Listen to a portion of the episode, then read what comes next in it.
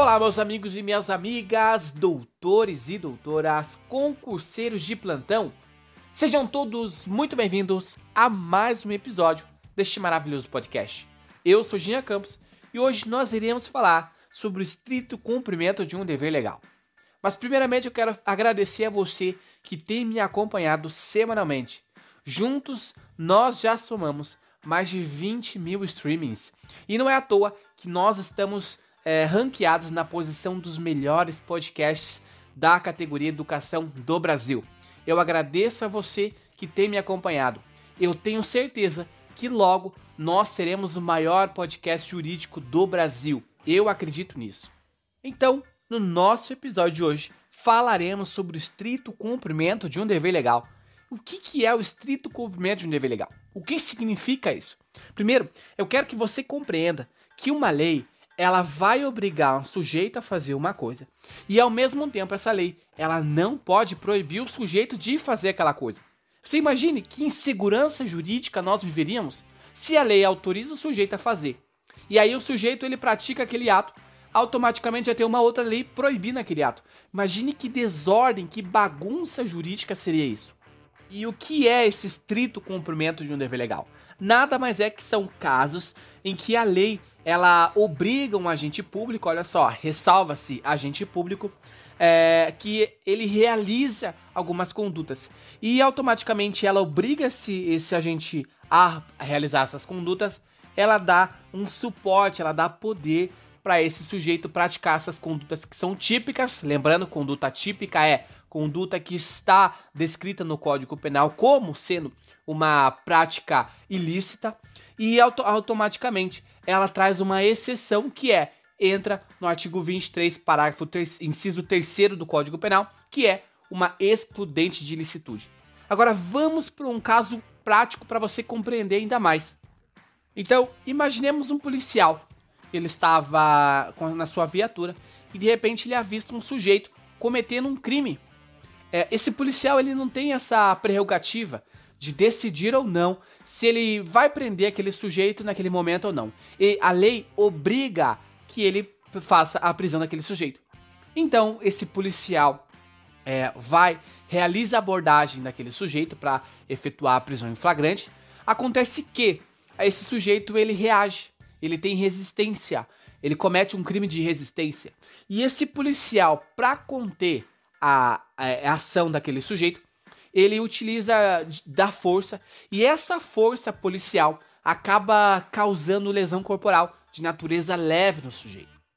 Então, nesse caso, não há que se falar que o policial cometeu um crime de lesão corporal, contido lá no artigo 129 do, do, do Código Penal, que é lesão corporal de natureza leve. Não há que se falar em cometimento de crime, por quê? Porque o policial ele estava no estrito cumprimento de um dever legal é obrigação dele. O Estado deu ao agente público o poder de polícia para prender o sujeito que está cometendo um crime e automaticamente ele deu poderes para que esse policial haja de modo a evitar ou a conter, a prender um agente delituoso, tá bom? Então, neste caso, não há que se falar em cometimento de crime de lesão corporal por parte do policial, perfeito? E o segundo exemplo que eu posso citar, que é um exemplo muito explorado pelos doutrinadores, é o exemplo de um oficial de justiça que ele se vê obrigado a invadir um domicílio para dar é, cumprimento ao mandado de prisão expedido pelo juiz. Aqui nós vemos que o juiz ele expede um mandado de prisão e esse oficial de justiça ele não tem essa prerrogativa de decidir ou não entrar na casa do sujeito ele tem uma obrigação, ele tem um, ele deve dar cumprimento na, é, a este é, mandado de prisão.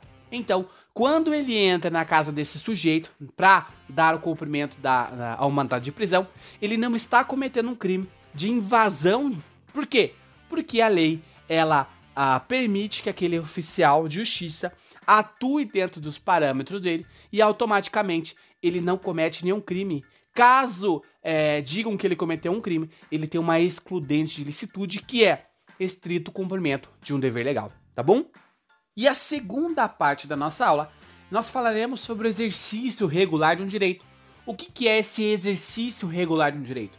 nada mais é do que é um sujeito que exerce um direito, que esse direito é assegurado pelo ordenamento jurídico. Diferente do estrito cumprimento de um dever legal, o que o sujeito, que a lei obriga o sujeito a agir naquela determinada situação, aqui a lei ela autoriza, ela assegura, o ordenamento jurídico ele dá o direito ao sujeito de agir e essa ação do sujeito ela não é uma ação ilícita, conforme nós encontramos no artigo 23, para, é, inciso 3, na parte final do Código Penal, tá bom? Aqui você compreende que uh, o sujeito é, não atua de forma ilícita, por quê? Porque há uma exclusão da ilicitude, tá bom?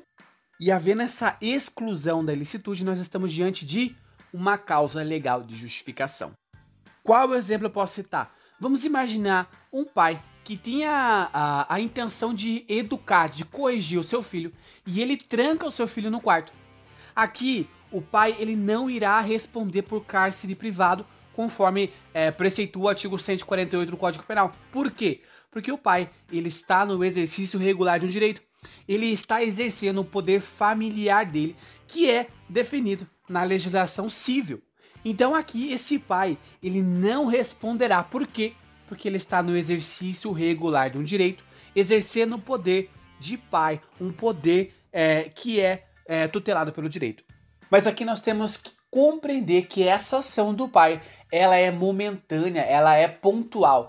Não é uma ação que o pai pratica é, cotidianamente, não é uma rotineira. A, a intenção do pai é corrigir o filho momentaneamente sobre aquilo, um fato praticado.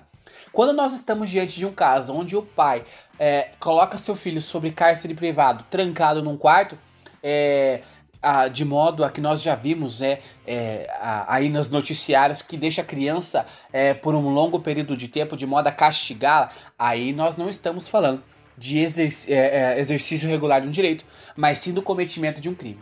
Quando é momentânea, quando é pontual, aí sim, esse pai pode utilizar o poder é, familiar dele, tá bom? E assim nós encerramos mais um episódio deste maravilhoso podcast. Agradeço a você que me acompanhou até aqui. Não se esqueça de clicar em seguir. Não se esqueça também de compartilhar este episódio com seus amigos, com seus colegas. Assim, nós iremos é, se tornar o podcast de maior relevância jurídica no Brasil. E não deixe de estudar, continue estudando, continue focado nos seus objetivos. É, por mais que essa pandemia ela tenha obstado a realização de alguns exames, a realização de alguns concursos públicos, logo tudo isso passará e você deve estar preparado. Não deixe para estudar quando ah, sair o edital. Se você tem um foco de passar em um determinado concurso para determinado cargo, comece a estudar agora, comece a se preparar agora, porque quando sair o edital, você já está na frente de muitas pessoas e a sua probabilidade de ser aprovado no, na, naquele exame é muito maior. Então, agradeça a você, não se esqueça de estudar, continue estudando, mantenha o seu foco, coloque como rotina diária duas horas de estudo lá é, na semana, coloque cinco matérias, duas horas de estudo. Eu tenho certeza que em seis meses você estará preparado para realizar uma prova, tá bom? Muito obrigado, até a próxima.